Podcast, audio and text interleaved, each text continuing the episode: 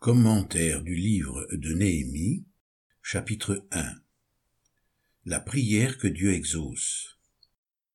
Introduction. Chapitre 1, versets 1 à 4 Parole de Néhémie, fils de Hakalia. Au mois de Kislev, la vingtième année, comme j'étais à Suse, la capitale, Anani, l'un de mes frères et quelques hommes, arrivèrent de Juda je les questionnai au sujet des Juifs rescapés qui étaient restés de la captivité et au sujet de Jérusalem. Ils me répondirent, Ceux qui sont restés de la captivité sont là dans la province, au comble du malheur et du déshonneur. La muraille de Jérusalem a des brèches, et ses portes sont brûlées par le feu. Lorsque j'entendis ces paroles, je m'assis, je pleurai, et pendant plusieurs jours, je pris le deuil. Je jeûnai, je priais devant le Dieu des cieux. Le livre de Néhémie nous conduit à la période du retour de l'exil. Au temps d'Artaxerxès, roi des Perses, se trouve à Suse un échanson du roi nommé Néhémie. Ce juif, craignant Dieu, souffre l'inquiétude à propos de son pays, la terre d'Israël. En se renseignant auprès de quelques réchappés de la captivité venus de Juda, il apprend par la bouche d'un de ses frères la dure condition de ses compatriotes restés au pays. Ils sont, verset 3, au comble du malheur et du déshonneur. La muraille de Jérusalem a des brèches, et ses portes sont brûlées par le feu. Néhémie, en réalisant l'état désastreux de son peuple, réagit tout aussitôt et se repent dans les larmes, la prière et le jeûne la vraie sensibilité. Rares sont ceux qui prennent véritablement conscience des situations dramatiques vécues dans l'Église ou dans le monde. Il y a dans le cœur des hommes une forme d'insensibilité qui se manifeste comme un refus de prendre conscience de ce qui est grave. De nos jours, si un homme vient à pleurer, il ne l'avouera pas facilement, il le cachera plutôt. Au cinéma, il pourra s'émouvoir et éprouver un sentiment de bonté tout en demeurant insensible devant la réalité, une sorte d'insouciance semble s'emparer des cœurs et laisser les hommes sans réaction face aux problèmes qui les environnent.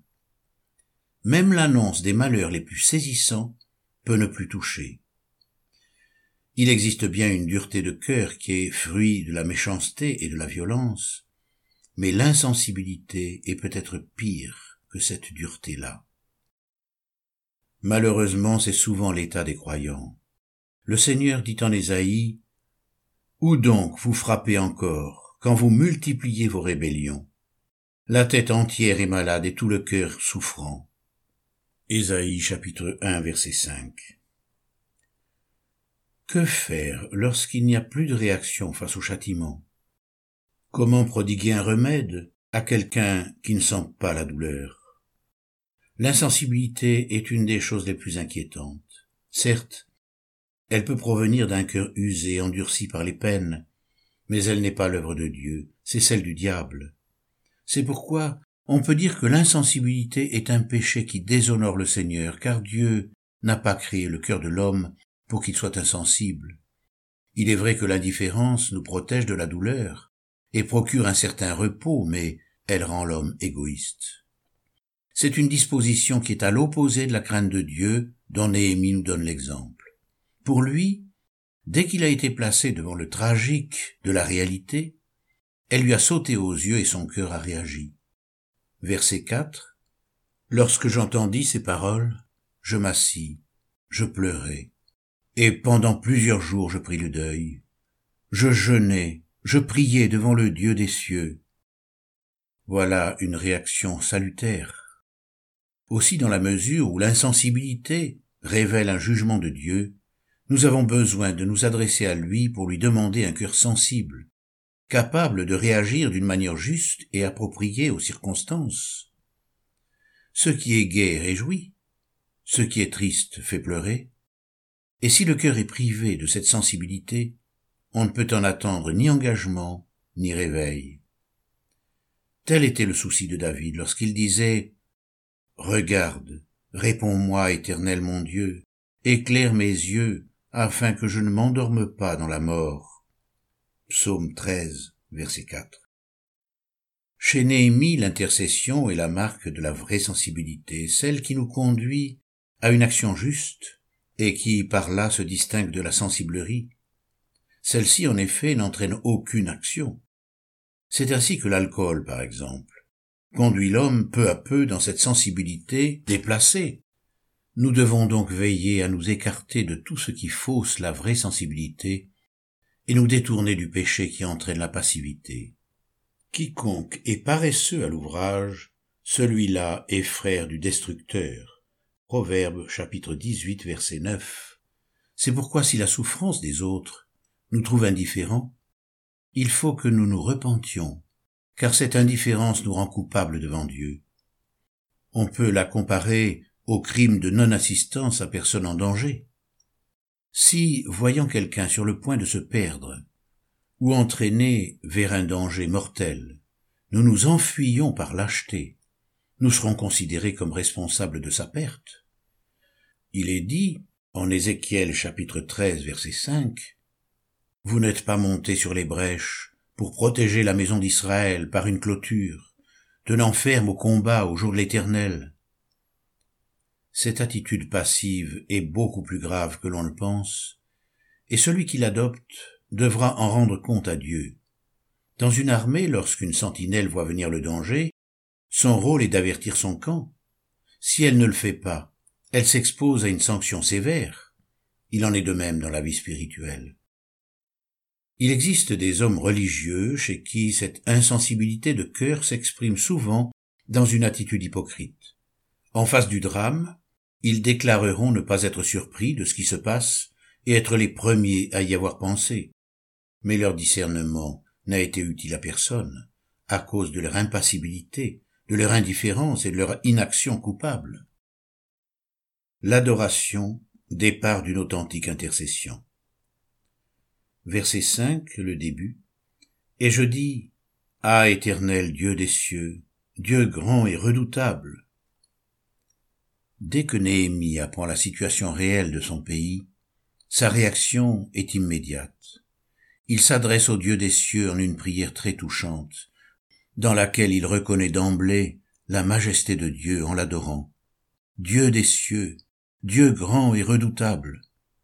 Il atteste ainsi dans sa conscience la grandeur du Dieu à qui il s'adresse.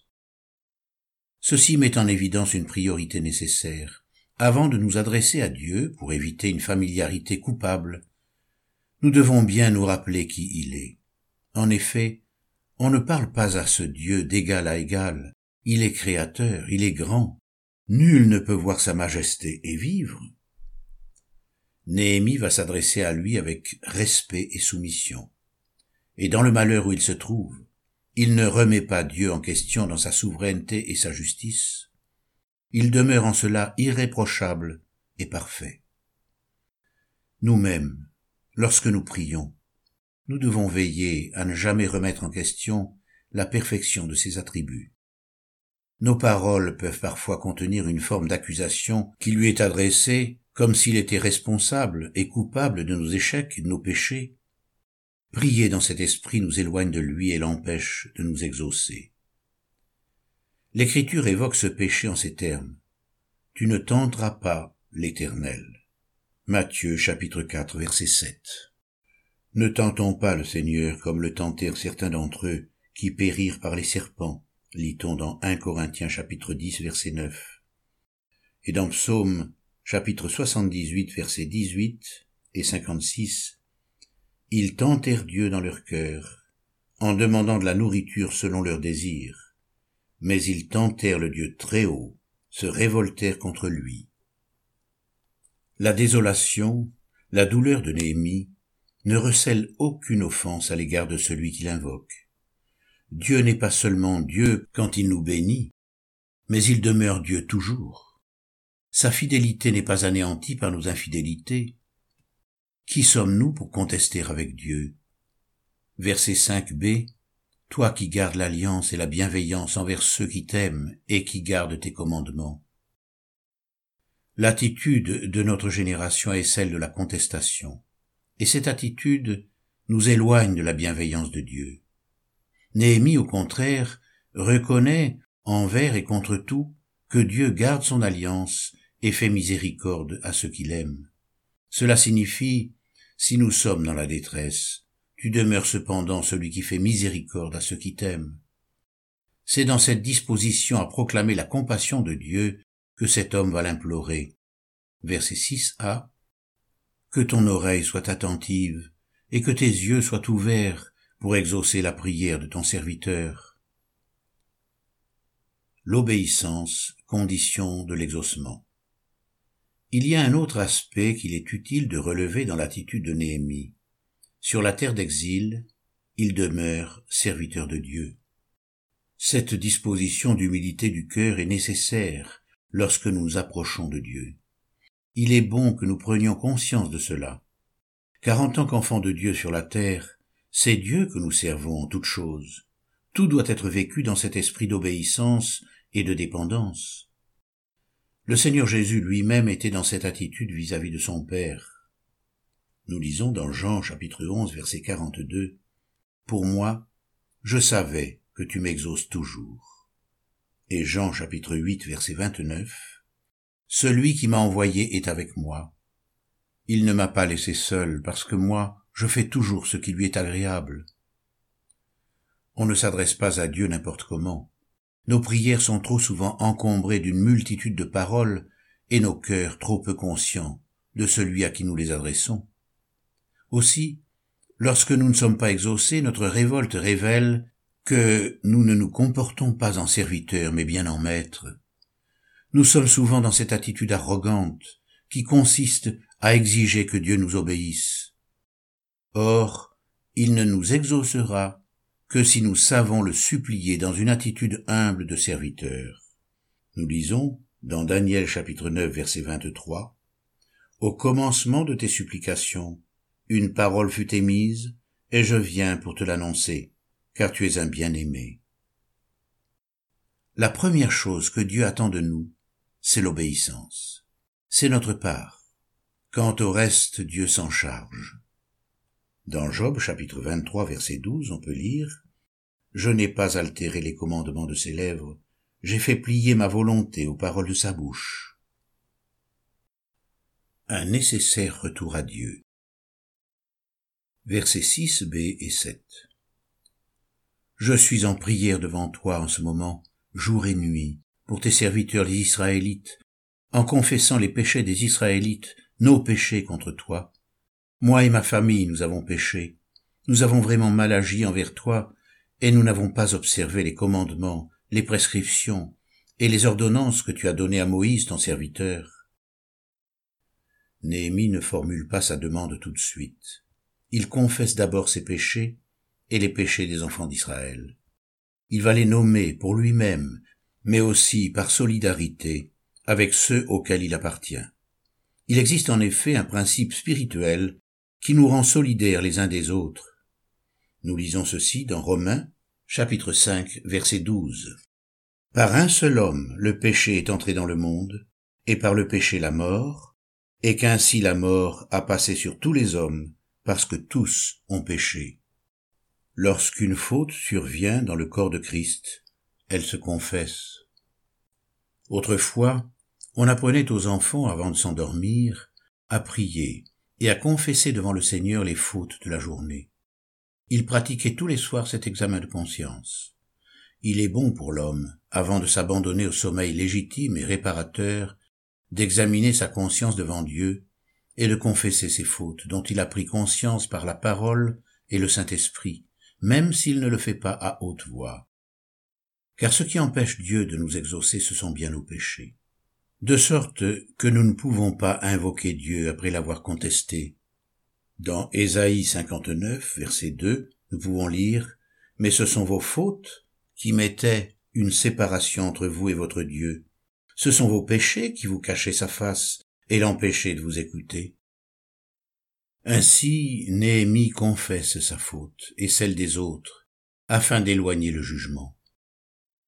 Nous n'avons plus beaucoup cette crainte de Dieu, et nous nous en éloignons souvent, si bien que le péché nous enveloppe facilement et que nous sommes souvent vaincus par lui, mais nous pratiquons rarement ce retour véritable à Dieu, avec un cœur sincère, alors que la parole nous invite à purifier nos âmes dans l'obéissance à la vérité, comme on peut le lire dans 1 Pierre chapitre 1 verset 22.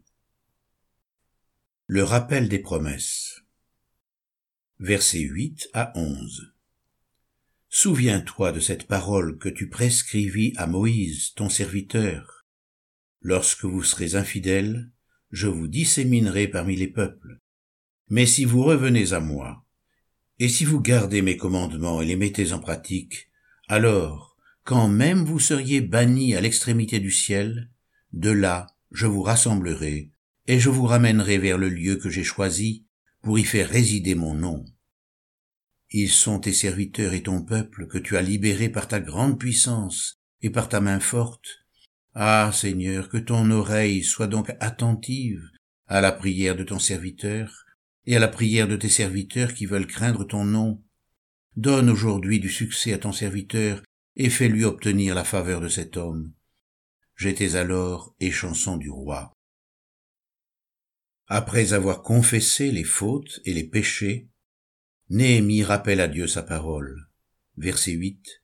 Souviens-toi de cette parole que tu prescrivis à Moïse. Lorsque l'homme s'humilie et cherche la face de Dieu, le Seigneur a compassion. Nous lisons dans 1 roi chapitre 8 versets 48 à 50 S'ils reviennent à toi de tout leur cœur et de toute leur âme, et si, dans le pays de leurs ennemis qui les ont emmenés captifs, ils te prient en direction du pays que tu as donné à leur père, de la ville que tu as choisie, et de la maison que j'ai bâtie à ton nom, tu écouteras des cieux, du lieu où tu sièges, leurs prières et leurs supplications, et tu leur feras droit. Tu pardonneras à ton peuple ses péchés contre toi, et tous les crimes qu'il a commis. Tu en feras un objet de compassion pour ceux qui les retiennent captifs, et ils auront compassion de lui. Dieu frappe ses enfants, il les châtie, parce qu'il les reconnaît comme des fils, il les corrige pour les instruire afin de les délivrer de la voie du péché et de les sanctifier. Si l'homme accepte de se laisser corriger, s'il se repent et cherche son Dieu, la parole promet, dans Osée chapitre 14 verset 4, Je réparerai ton infidélité j'aurai compassion de toi.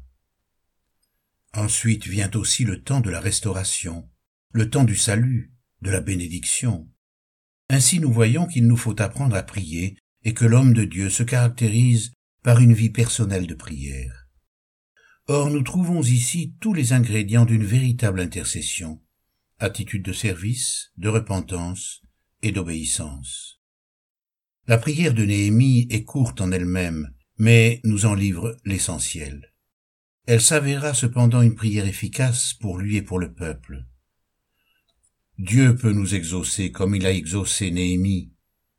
Qu'ainsi tout fidèle te prie au temps convenable. Si de grandes eaux débordent, elles ne l'atteindront nullement. Nous lisons ceci dans le psaume 32, verset 6. Ne cessons donc jamais de demeurer dans l'esprit de l'homme de Dieu, du serviteur de l'Éternel, quelles que soient les circonstances. Comme Néhémie devant la désolation du peuple, sachons nous tenir à la fois dans la repentance et dans l'espérance. Le résultat n'en sera pas l'échec mais le triomphe. Dieu promet la victoire parce qu'il a compassion de ceux qui le servent. C'est pourquoi résistons à la tentation de la passivité. Ne refusons pas de nous repentir et de demander le secours de Dieu et faisons preuve d'une vraie sensibilité. Nous la découvrirons dans une marche de charité.